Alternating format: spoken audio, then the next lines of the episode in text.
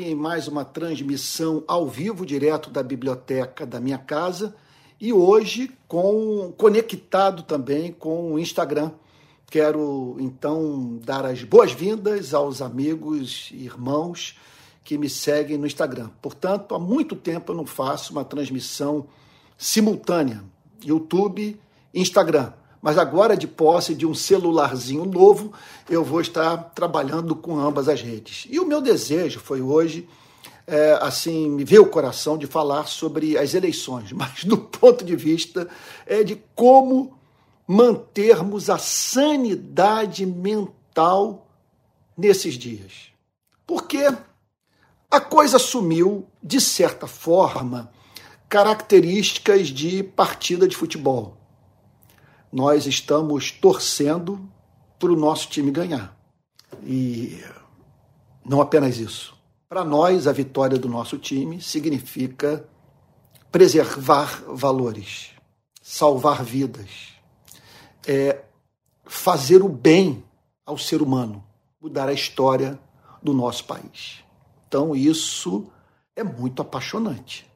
E por que não dizer estressante?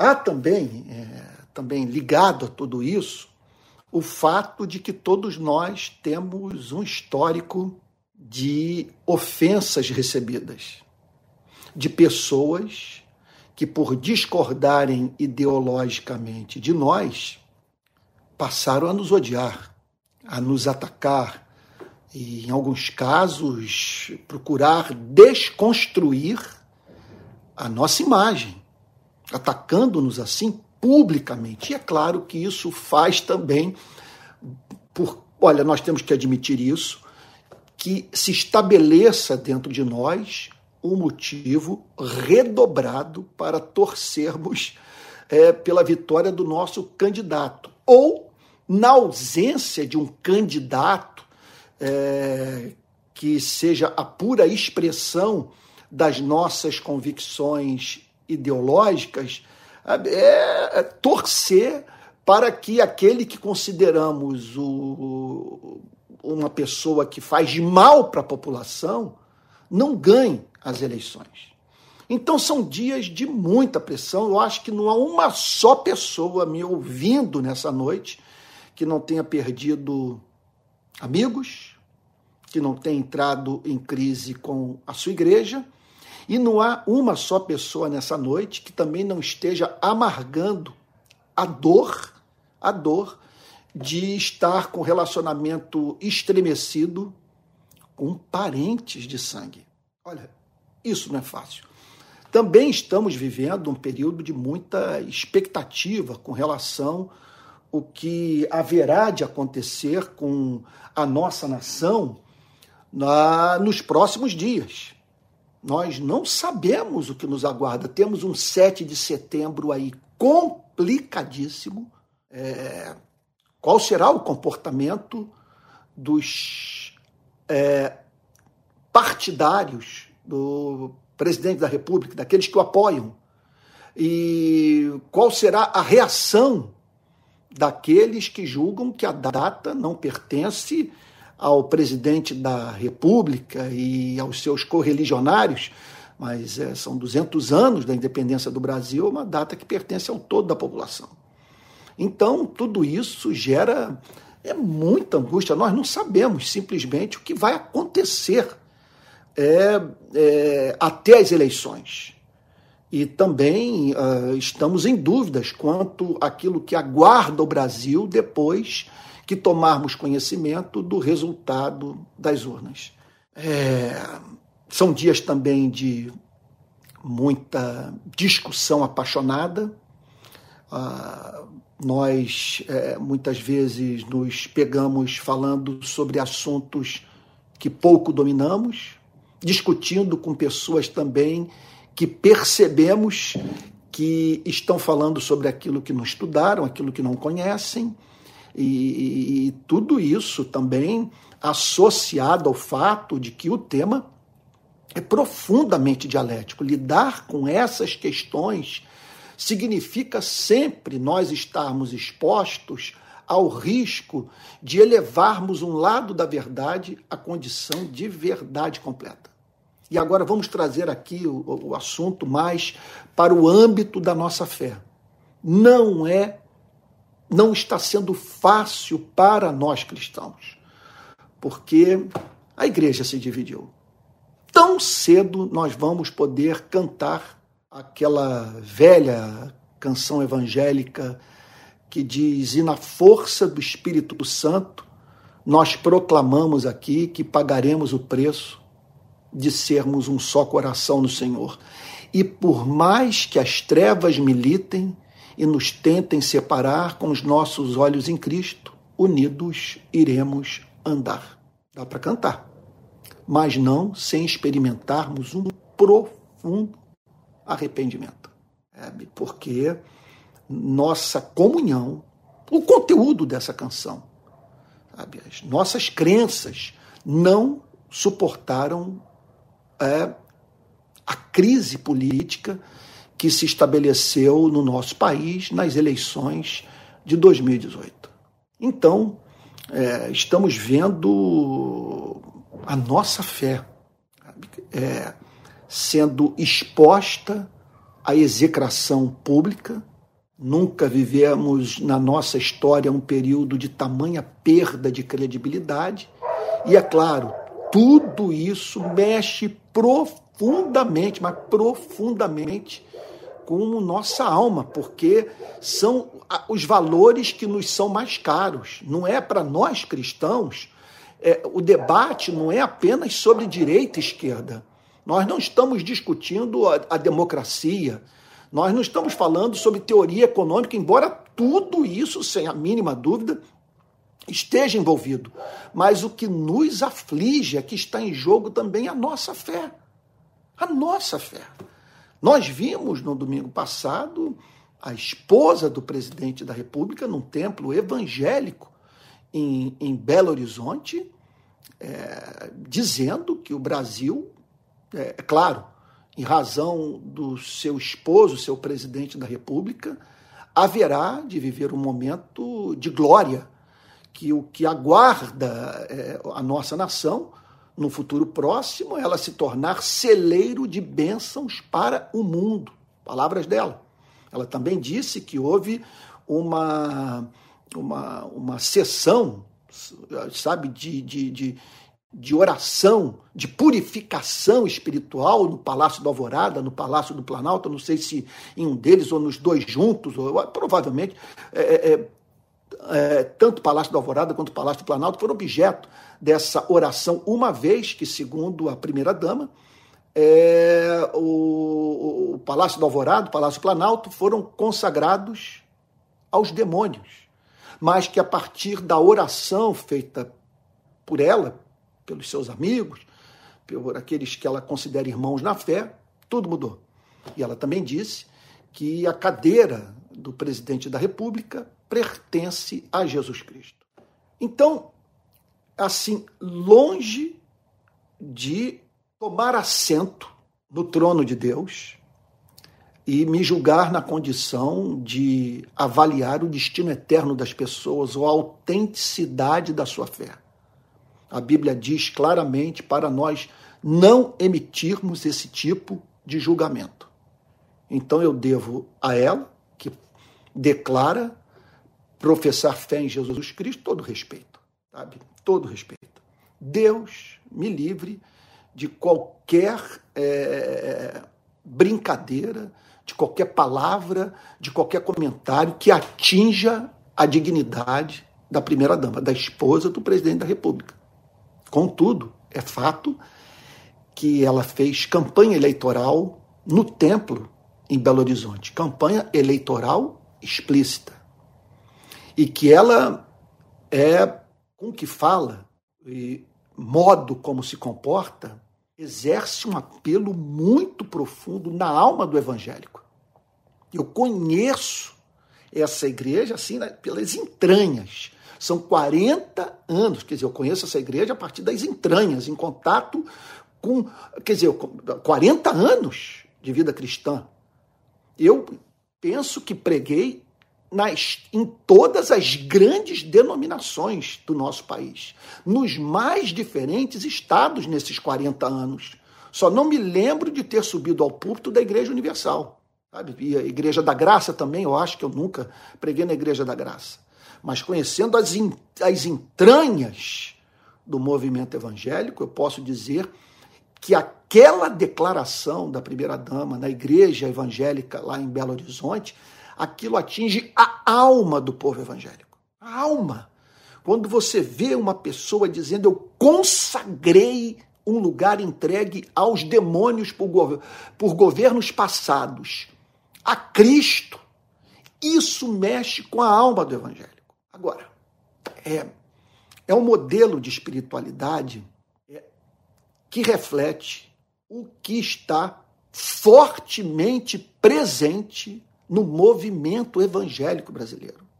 Nós acreditamos nesses tipos de declaração, porque veja só, o que foi dito naquele templo evangélico domingo passado é, veja só, simplesmente é, nos comunica a seguinte verdade: que palavras foram emitidas, declarações, é, supostas expressões de fé.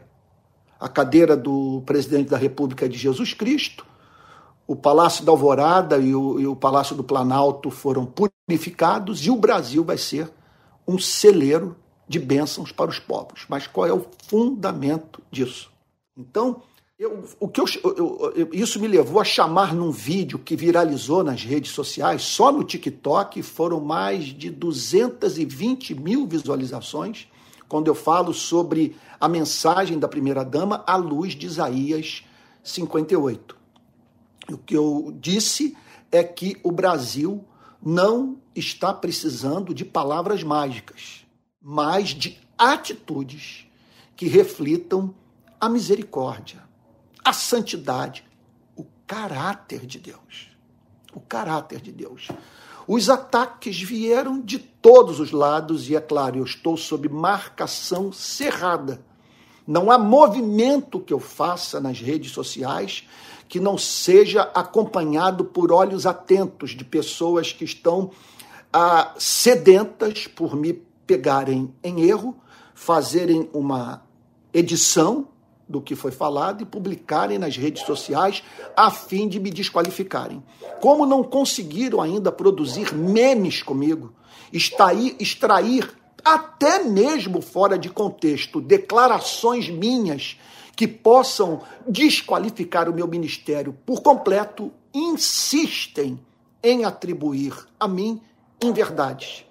Primeira inverdade, que eu sou petista. Segunda verdade, inverdade, que eu estou apoiando o presidente Lula.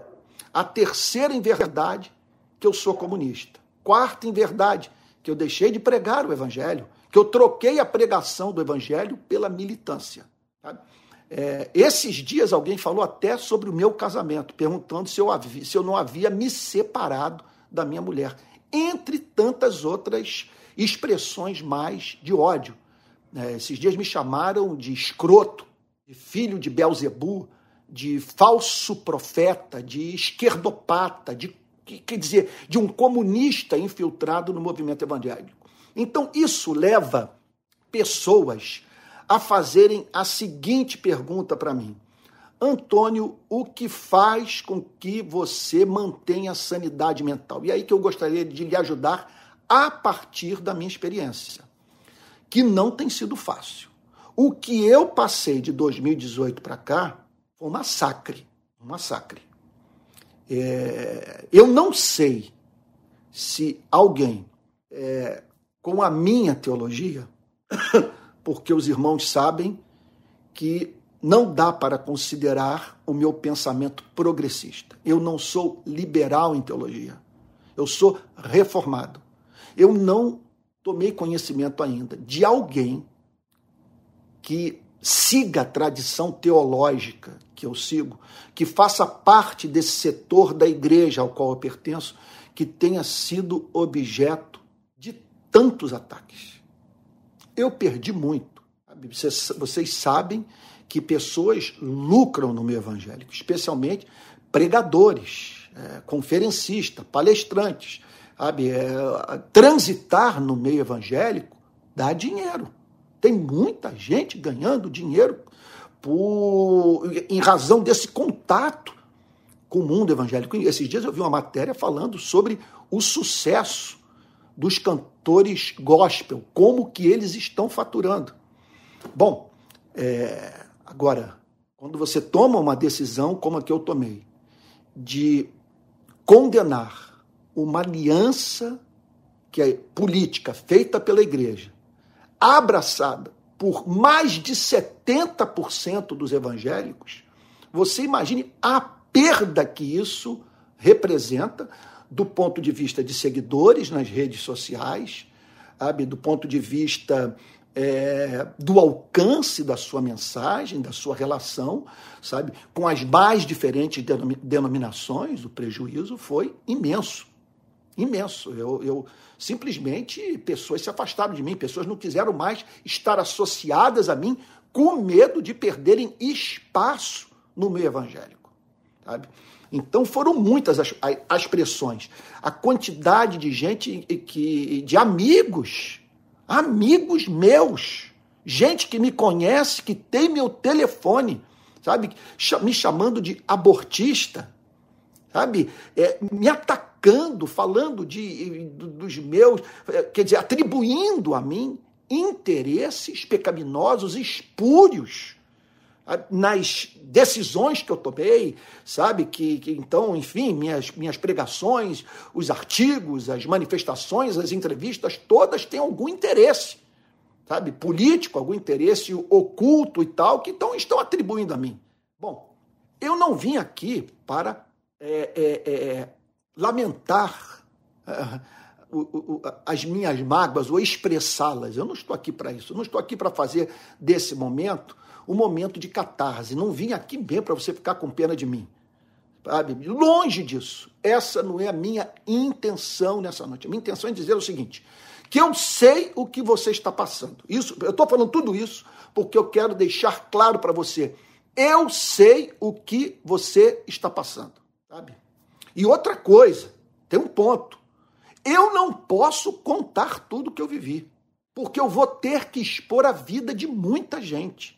Se eu contar, se eu falar sobre os telefonemas que eu recebi, conversa que eu tive com liderança evangélica, sabe, é, é bastante conhecida na nossa nação. Se eu falar das decepções, dos pecados que testemunhei na vida de pessoas que me eram muito próximas, eu vou fazer a exposição de muita gente. Eu não posso contar a história toda. E, e, e tem mais. E tem mais, um ponto muito importante é, é, eu estou permitindo que inverdades sejam ditas ao meu respeito, a fim de não expor a vida de pessoas que pecaram gravemente contra mim. Mas veja só, de todo o meu coração, não estou mesmo falando sobre isso, porque isso é, uma, esse é um assunto que está resolvido dentro de mim. Sabe? Eu acredito que é isso. Aliás, eu já vou até entrar aqui nas respostas é, para a pergunta que eu formulei é, nessa live. Como não enlouquecer nas eleições? Então, não estou aqui, repito, para transformar essa live numa, num momento de catarse, para você ficar com pena de mim, para eu contar com a sua solidariedade. Eu só estou aqui para dizer o seguinte: você não está só. Eu estou passando pelas lutas que você está passando, enfrentando batalhas, experimentando perdas. Agora, é, é, podendo dizer: firme está o meu coração, ó Deus. Cantarei e entoarei louvores de toda a minha alma. Como não enlouquecer nessas eleições? Então vamos lá aos pontos. Eu vou falar aqui do ponto de vista do que tem me sido útil nesses dias. Em primeiro lugar, e aqui talvez você, vai, você possa dizer, Antônio, você está faltando com a humildade. Você está sendo soberbo ao se dirigir a nós nesses termos. Mas vou já, eu, olha, eu tenho que lhe dizer que, mesmo que eu falte com a modéstia, que um dos motivos pelos quais eu não quebrei de 2018 para cá Olha, eu, eu, eu, você não tem ideia, não tem ideia do que eu passei, sabe? Um, mas um dos motivos pelos quais eu não quebrei deve-se ao fato, me perdoe pelo que eu vou falar, de eu me sentir Deus absolutamente certo. Quer dizer, Deus estar convicto do que eu estou fazendo. Eu estou certo que eu não podia ficar calado. Então, como que eu me sinto? Eu me sinto como alguém que está no seu posto. Vamos lá, usar uma linguagem militar. Eu me sinto como um soldado que está na trincheira, levando chumbo, sabe, bomba estourando do seu lado, estilhaço atingindo o seu corpo e tal, mas eu estou ali no meu posto e sofrendo as consequências da decisão que eu tomei de ficar do lado do Evangelho de Jesus Cristo. Então, eu estou absolutamente certo. Olha, de 2018 para cá, não apareceu nenhum santo varão, nenhuma santa varoa, nenhum profeta que me convencesse de erro, que me dissesse que eu deveria ter, ter ficado calado, que no nome da unidade da igreja eu não deveria ter é, emitido a minha opinião, realizado manifestações é, é, públicas, concedido entrevista ou participado daquele, daquela CPI no Senado Federal. Por quê? Primeiro lugar, quem causou a divisão não foi quem condenou a aliança política. Quem causou a divisão foi quem fez a aliança política. Como que eu posso ver? Vamos trazer, vamos trazer o exemplo é, para um fato mais próximo de nós. Como ver o que houve naquela igreja evangélica em Belo Horizonte? No domingo passado, ficar calado. Pergunta você. É a minha fé que está em jogo. Estavam mencionando o nome do meu Cristo, falando daquilo que, que sustenta a minha sanidade mental, da mensagem que eu prometi proclamar e defender. Não tem como ficar calado. Então, se você me perguntasse aí, Antônio, como não enlouquecer? Primeira coisa, você está certo de que está cumprindo o seu papel na história, que você está fazendo a vontade de Deus. Isso para mim tem sido de grande valor. Estou certo. Antônio, você é um, um obstinado, você é um cabeça dura. Antônio, você é alguém de coração duro. Pois bem, eu quero que alguém me convença de que eu sou tudo isso. Eu quero que alguém mande um texto para mim. Quero que alguém se coloque diante de mim e desconstrua o meu pensamento. Sabe? O que, que terá que desconstruir? Que eu não posso ter, tomar decisão na vida, sendo cristão, que cause tropeço para irmãos na fé e para aqueles que não conhecem a Cristo. Os evangélicos estão causando escândalo na nossa nação. Em segundo lugar, eu não posso ficar calado quando o evangelho sofre acréscimos ou quando o evangelho passa por subtrações. Nas horas em que publicamente eu vejo algo estranho, alheio sendo acrescentado ao evangelho, eu tenho que gritar. E quando eu vejo verdades inegociáveis do evangelho sendo suprimidas, eu tenho que protestar. Então, esse, se você me perguntasse hoje, Antônio, por que, que você não enlouqueceu? Eu sei que muitos aqui têm me acompanhado e têm visto o que eu tenho passado, e sei que a maioria dos que estão aqui me ouvindo nessa noite é, tem saído em minha defesa. Gente que não tem me deixado só. E outra coisa, pessoas de longe, que têm prestado muitas vezes mais solidariedade ah, do que aqueles que eu conheço de perto.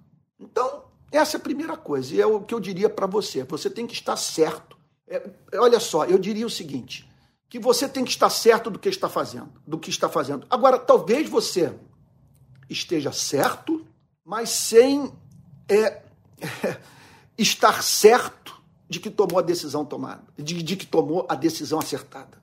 Então, eu quero lhe dizer o seguinte: veja só, nós devemos manter a unidade da igreja a todo custo. Eu peço que você entenda nesse esse ponto, porque o adversário das nossas almas pode jogar com a sua sinceridade, pode atribuir a você uma culpa que, na verdade, não é justa que lhe seja imputada.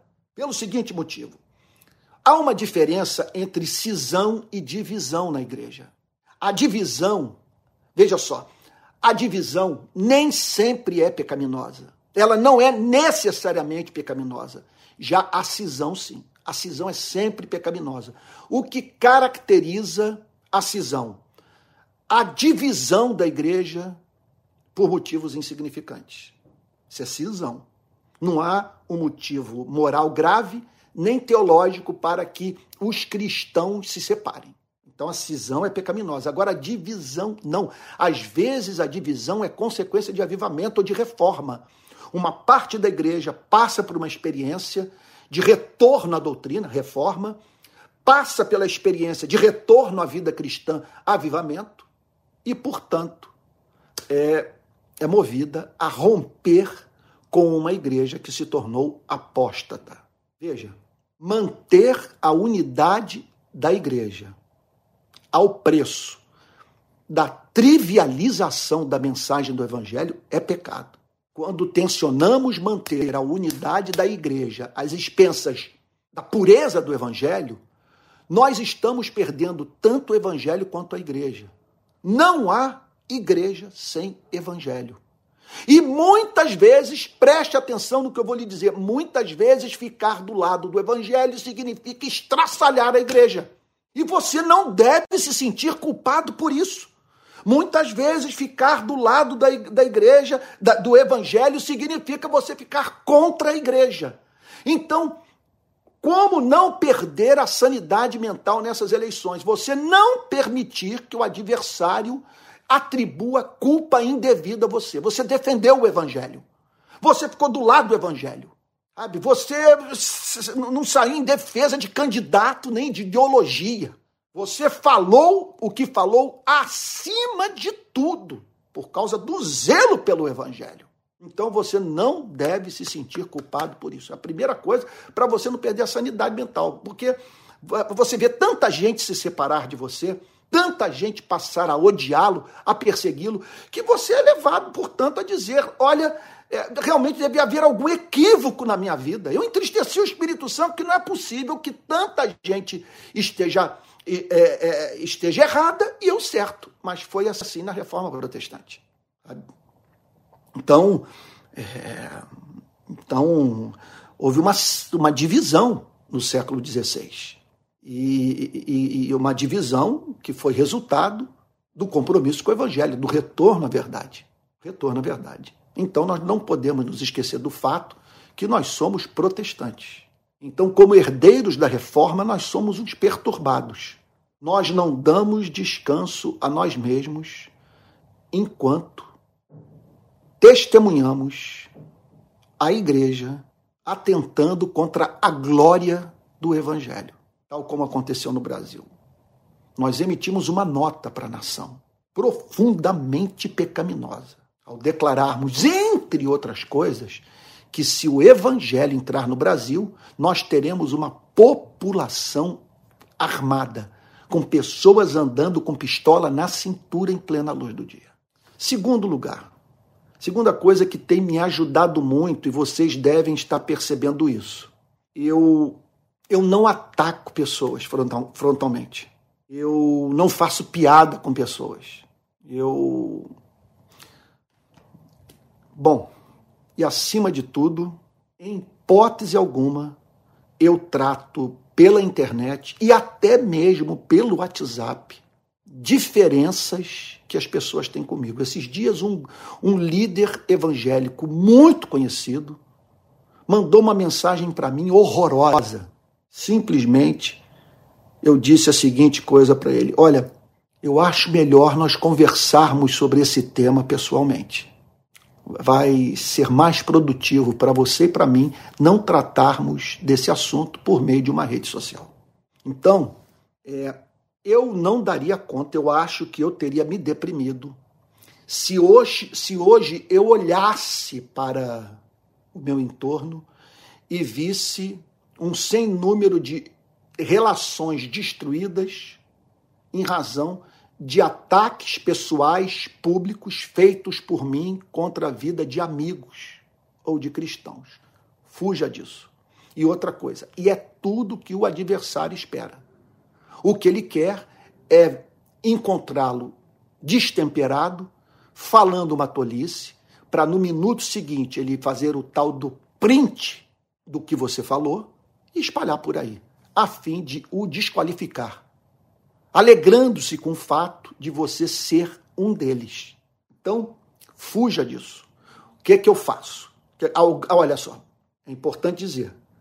Alguém pode afirmar, Antônio, realmente eu não me lembro, e você não vai encontrar mesmo, ninguém vai encontrar aí bate-boca mesmo em rede social com quem quer que seja. Isso é laço de, de, falando aqui da linguagem pentecostal, isso é laço de Satanás. Não entro nisso mesmo, sabe?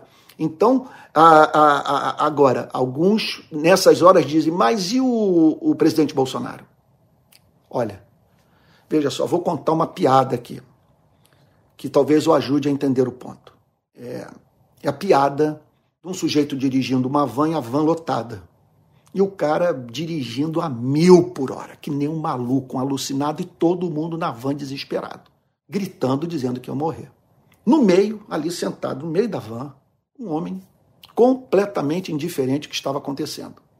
Calado. E todo mundo gritando: Olha, não, vamos morrer, essa, essa, essa van vai, vai capotar, vai bater. O motorista voando e o sujeito ali no meio, impassível. Impassível. Quando a van finalmente parou e as pessoas é, saltaram, a, elas, além de xingarem o motorista, viraram-se para o rapaz que estava ali sentado no meio da van e que não se manifestou agiu como se concordasse com o motorista em razão do seu silêncio, elas viraram-se para ele e disseram, e você, o tempo todo aí, no, no, é, sabe, sentado, parado, sem fazer nada. Ao que o sujeito botou a mão assim no, no bolso da camisa, tirou um santinho e disse: É porque eu trago no peito o meu São Jorge. Só que quando ele mostrou o santinho, só tinha um cavalo branco. o São Jorge tinha dado no pé. Bom, é, veja, eu não posso me calar quando eu vejo aquele que está conduzindo a nação levando pessoas para o abismo, se comportando de modo indigno ao cargo que ocupa e associando a minha fé ao seu projeto de poder político. Então isso é diferente. É o único caso isolado. As críticas que eu faço a ele, eu faço no mesmo espírito que os profetas do Antigo Testamento, do Antigo Testamento fizeram aos reis de Israel e de Judá, que o Senhor Jesus fez a Herodes e Pilatos. Nós não podemos poupar a autoridade pública de crítica numa democracia sob pena, sabe, de permitirmos que essa autoridade pública leve milhões para o fundo do poço. E no nosso caso, né, o silêncio significa concordarmos em, em, em, na manutenção dessa associação do Evangelho com o atual presidente da República. Então, o que eu procuro fazer, e eu acho que isso vai ajudá-lo, é não bater de frente com os meus amigos, com familiares. Sabe, domingo, olha, esses dias eu estava com um familiar e ele quis entrar numa discussão. Eu falei: olha, não acho que vai dar fruto a gente conversar sobre é, essas coisas. Nós não vamos chegar a lugar nenhum. Eu acho que a interlocução acabou com algumas pessoas. Nós temos que esperar os fatos, a obra que Deus vai fazer nesse país e que vai levar pessoas a entenderem que se equivocaram. Estou falando sério, eu acho que a interlocução com algumas pessoas chegou ao fim. Nós estamos vivendo um, um, um, um fenômeno psicológico de massa. E algumas pessoas estão simplesmente alucinadas, elas não conseguem ver fatos. Então, o que, que eu faço?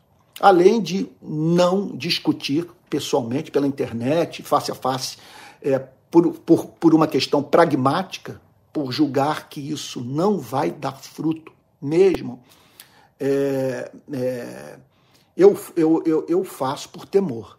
No meu caso, Deus me deu graça para falar, para me expressar, para me comunicar. Eu não quero usar esse talento para quebrar a psique humana. Eu não daria conta disso. Então isso tem me preservado de muitos problemas. Veja só, agora eu não tenho deixado de falar. Então eu escrevo meus textos. Eu gravo os meus vídeos, dou as minhas entrevistas e organizo as minhas manifestações. E sou muito contundente em tudo que faço. Se as pessoas vão se afastar de mim, o que, que eu posso fazer? Eu não posso é, permitir que o preço da comunhão com elas seja o evangelho e a supressão da minha liberdade de expressão. Então eu continuo falando. Que elas vão fazer disso, o problema é delas. Só sei o seguinte: que quando elas estão comigo, no trato pessoal, é minha obrigação diante de Deus tratá-las com é, brandura, sabe? Eu me lembro sempre nessas horas do texto lá é, de Paulo, que escrito para Timóteo, sabe? Um conselho que ele dá que eu acho extraordinário, sabe? Que nos poupa de muito, de muito sofrimento, sabe? Ele diz assim, olha só. 2 Timóteo, capítulo 2, versículo 23. Evite as discussões insensatas e absurdas, pois você sabe que elas só provocam brigas. O servo do Senhor não deve andar metido em brigas, mas deve ser brando para com todos, apto para ensinar, paciente, disciplinando com mansidão os que se opõem a ele, na expectativa de que Deus lhes conceda não só arrependimento para conhecerem a verdade, mas também o retorno à sensatez, a fim de que se livrem dos laços do diabo que os prendeu para fazerem o que, o que ele quer. Eu acho essa passagem, vou repetir, segunda epístola de Paulo a Timóteo, capítulo 2, do verso 23 até o verso 26. Sabe? Outra coisa que eu tenho feito. É claro, aí sim eu vou, eu vou ser franco com você é, são os meus momentos de catarse com os meus amigos. Quando, eles, quando eu estou com eles, eles se abrem comigo, eu me abro com eles e a gente fala para valer. E a gente esvazia o, o cálice. Então você precisa ter esse espaço de interlocução com pessoas com as quais você pode falar, sabe? E se abrir e expressar a sua indignação. Você tem essa, essas pessoas ou essa pessoa na sua vida, você precisa, portanto, encontrá-la. Essa, é outra, essa é uma outra coisa que eu tenho procurado fazer. Sabe? A terceira, uma, a terceira ou quarta, já não sei em que ordem eu estou aqui, é, que, eu, que eu julgo importante, é você também lançar um olhar misericordioso.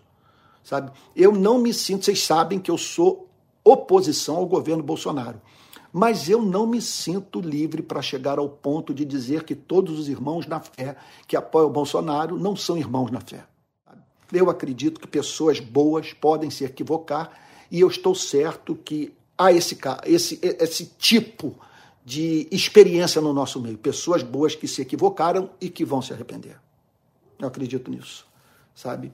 Então não me vejo livre para sair demonizando pessoas, sabe? Embora eu saiba que tem muita gente que está servindo ao maligno, tem muita gente que está dando esse apoio por interesse político, por interesse financeiro, é gente que está focada em dinheiro e em poder, sabe? E que por isso negociou o evangelho, negociou a igreja, negociou a consciência dos irmãos na fé, negou a consciência, eh, eh, negociou a, a consciência, o zelo pela consciência daqueles que não conhecem a Cristo sabe? E perante os quais nós devemos dar bom testemunho. Bom, é, outra coisa que, que eu tenho feito, tem me ajudado muito. Eu não leio ah, já há algum tempo, eu acredito que 95% dos comentários. Antônio, você está menosprezando os seus leitores. Veja, primeiro que eu conheço muitos de vocês aqui, porque parece que, que eh, no, especialmente no Facebook, eu percebo isso. O, Facebook, ele, ele, eu não sei como é, que se, como é que eles conseguem fazer isso, mas eu recebo muita mensagem de apoio e acabo conhecendo as pessoas que estão me apoiando, sabe? E, e aí, é claro, não estou menosprezando, eu não estou brincando, fazendo pouco caso de quem escreve nas minhas redes, mas eu peço a sua misericórdia para que você entenda um ponto. Se eu for ler os comentários, é tanta manifestação de ódio que isso não vai me fazer bem.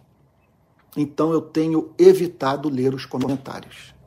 Ah, esses dias eu li um de um amigo de Minas Gerais que é inacreditável.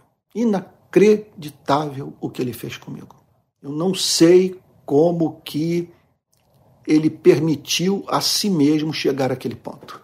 Completa falta de temor. Não foi uma experiência boa ler, ter lido aquilo. Olha, vou contar uma história que eu vivi de uma pessoa que falou muito mal de mim, mas me atacou frontalmente.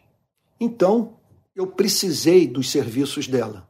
O que, que aconteceu? A pessoa que fez a ponte na verdade, eu não precisava do serviço dela exclusivamente. Mas acabou que uma pessoa que estava me ajudando fez a ponte com esse excelente profissional que me atacou muito nas redes sociais. Ele foi muito duro comigo. Pois bem, esse amigo fez a ponte, conversou com ele, olha, eu gostaria de lhe apresentar o pastor Antônio. Sabe, eu tenho dito que eu prefiro hoje ser chamado de Antônio, é, mas ele falou: Olha, eu quero, eu quero pedir que você faça esse serviço para o pastor Antônio, que você é a pessoa que eu mais confio, você é um excelente profissional, e eu gostaria de ajudá-lo. Só que você falou muito mal dele. Falou muito mal dele. E o que esse irmão não deixou claro para esse amigo, a quem ele recorreu para me servir, é que eu não tinha lido nenhum comentário. Eu não o conhecia eu jamais soube do que ele falou contra mim. De maneira que quando. Bom, o resultado foi lindo. Porque quando ele falou, quando ele expressou que eu conhecia as ofensas, a pessoa que me ofendeu se arrependeu profundamente. Apresentou a mim a sua confissão, nós nos abraçamos, sabe? E, e ele me prestou serviço com altíssimo nível de excelência. E quando eu fui conversar com ele, eu fui é, sem carregar as marcas é, da ofensa recebida. Porque eu não me dei o trabalho de ler os comentários, então, portanto, eu não conhecia nem a ele, nem as, as coisas horríveis que, segundo me disseram, ele falou ao meu respeito, e confirmadas por uma outra pessoa, e por ele mesmo, que depois veio me pedir perdão. Então, essa é uma outra, outro caminho que eu tomei. Outro ponto é a leitura regular das Sagradas Escrituras. Não, não abra mão de ler a Bíblia. A Bíblia, a leitura regular da Bíblia, reordena a nossa vida mental. Outra coisa é, é, é, é orar, falar com Jesus, abrir o coração diante dele. Isso é também essencial para a preservação da nossa sanidade mental. É, uma outra decisão que eu tomei é Todos vocês sabem que eu não estou mais na minha igreja por uma série de motivos e talvez você nunca venha saber os motivos que me levaram a, a não ter mais comunhão com a minha igreja. Pelo menos é, é, eu, eu, sinto hoje muito constrangimento em falar sobre isso, sabe? Sei que tenho muita paz na minha consciência, sabe? Mas eu estou mantendo aqui uma comunhão, eu estou vivenciando uma comunhão deliciosa aqui em casa. Eu estou me reunindo em grupos pequenos, pequenas igrejas. Temos um culto aqui com os poucos irmãos. No domingo, na minha casa, está sendo uma experiência maravilhosa. E a rede de pequenas igrejas tem servido de espaço para, para abraçar pessoas das mais diferentes regiões do Brasil que ficaram sem igreja. Né? Bom, gente, eu já estou aqui há quase 50 minutos falando. Deixa eu concluir, que eu vou ter que entrar agora no Zoom. Deixa eu explicar para você o que, que, está acontecendo. Olha só, agora eu vou entrar no Zoom. Então, o que, que vai acontecer agora no Zoom? Não é um Zoom aberto para todos, mas para um grupo que está cursando a Escola de Discípulos. A Escola de Discípulos, que é um curso de teologia que eu estou oferecendo. Então, eu estou tratando de todas as doutrinas da Bíblia, ok? Todas as doutrinas da Bíblia eu estou tratando, e tenho um encontro semanal com esses irmãos pelo Zoom, no qual eles me fazem pergunta de tudo que é tipo. Então, se você entrar, se matricular, você terá acesso a esse curso durante um ano inteiro, tá bom? Bom, como que você pode obter informação sobre esse curso de teologia? Eu vou lhe fazer um segundo pedido, um segundo apelo, que você vá na bio do meu Instagram e entre no Telegram do Instituto Antônio Carlos Costa, do Instituto ACC. Eu acabei criando o instituto e daqui a pouco eu vou dizer o porquê de ter criado o instituto. Então, eu criei um instituto. Se você entrar no Telegram, você vai estar recebendo informações sobre tudo que eu estou fazendo. Então, ao entrar no Telegram, eu vou mandar o link da escola de discípulos. E caso você queira se matricular, vai ser uma maravilha caminhar com você, sabe? Durante um ano, você vai ter acesso a todos os artigos de fé. Eu estou ensinando sobre todos os artigos de fé e apresentando as suas implicações práticas. Escola de discípulos. Eu estou usando uma plataforma chamada Rubla, H-U-B-L-A tá bom? E muita gente está me acompanhando ali, tá bom? E eu espero você que você faça parte da escola de discípulos. Então vá lá na bio do meu Instagram, na bio do meu Instagram e entre lá no, no Telegram do Instituto ACC. E ali você vai ter tudo que é espécie de informação sobre o que envolve o meu ministério. Então, em, em, em setembro vai ser apresentado ao público o site do Instituto eu criei um instituto. Então, veja só, estou na, na reta final da minha vida, né? Estou na reta final aí da minha vida. É, eu, eu, tenho mais passado, conforme eu disse na entrevista, eu acho que para o Reinaldo Azevedo, é, eu disse, tenho mais passado do que futuro. Então eu vou me dedicar agora a três coisas nessa reta final. A rede de pequenas igrejas, eu quero servir a rede, ok? E, está em contato com esses irmãos, e, e, quer dizer, num movimento de igrejas pequenas, igrejas realmente pequenas, orgânicas, para que ali a gente tenha comunhão, as pessoas se conheçam e tal, sabe? Então vou me dedicar a isso. Segunda coisa, o Rio de Paz. Só que o Rio de Paz é voltado para fora. Minha meta com o Rio de Paz é tornar. É, é, a minha meta no Rio de Paz é tornar o, o Brasil mais justo. É combater a desigualdade, a miséria, a, o abuso de autoridade, as violações de direitos humanos. Rio de Paz, sabe? Só que quando, quando eu olho para o Rio de Paz, eu penso naquela passagem de Mateus capítulo 9, que diz assim: Vendo ele as multidões, compadeceu-se delas, porque estavam aflitas e exaustas, como ovelhas que não têm pastor. Então, o Rio de Paz é isso. É alcançar essa gente. Agora, o Instituto ACC, ele, ele é inspirado no diálogo do Senhor Jesus com o apóstolo Pedro. Você me ama? Então apacenta as minhas ovelhas. Com o Instituto eu quero servir a igreja. Eu quero elevar o nível de conhecimento teológico, trabalhar duro para isso, oferecer cursos, organizar congressos, sabe? Então eu criei esse instituto. E eu, o instituto também, agora eu vou tocar num assunto muito pessoal. O instituto também é, vai ser uma forma de eu sobreviver, porque é, a partir do ano que vem eu não vou receber mais nada da igreja que eu plantei, sabe, a qual eu servi durante 35 anos. Eu não vou ter mais nenhuma instituição evangélica me mantendo, me mantendo. Eu preciso sobreviver. A maior parte do material que eu produzo é, é, gratuita. Então, estou produzindo muita coisa gratuitamente. Então, é, o que eu peço a você que me acompanhe é que você entre no Telegram, faça parte do Instituto ACC e na bio do meu Instagram está um, um, um meu Pix. É, vai ser assim que eu vou viver. Eu vou contando com a misericórdia das pessoas, porque eu fiz opções ministeriais que estão representando um preço que eu tenho que pagar. Então eu preciso, eu tenho que tocar nesse assunto, tenho que me manter então, estou ministrando a palavra de Deus gratuitamente e não estou obrigando ninguém. Você pode ficar aqui durante anos me ouvindo sem dar um centavo. Mas ali está o meu Pix, que é o palavraplena.gmail.com.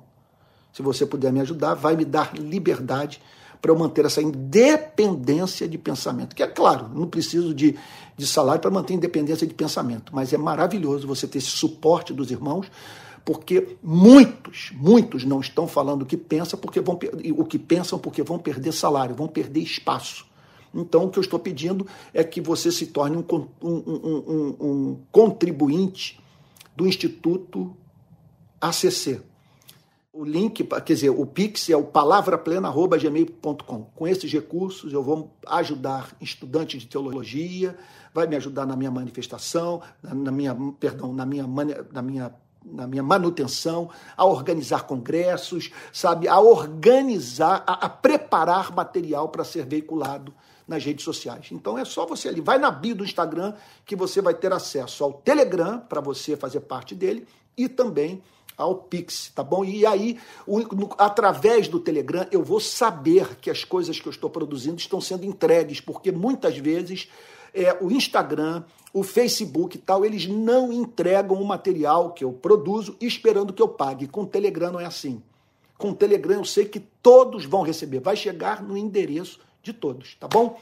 Então, eu vou pedir perdão a você, eu vou ter que parar agora a live ok? Fico feliz, quantidade de gente ligada no YouTube e no, tele, e no Instagram. Eu estou muito emocionado porque eu não avisei a ninguém que faria isso. Muito obrigado pela sua presença, por confiar em mim, por me tratar com misericórdia, por saber lidar com as minhas fraquezas, com as minhas idiosincrasias.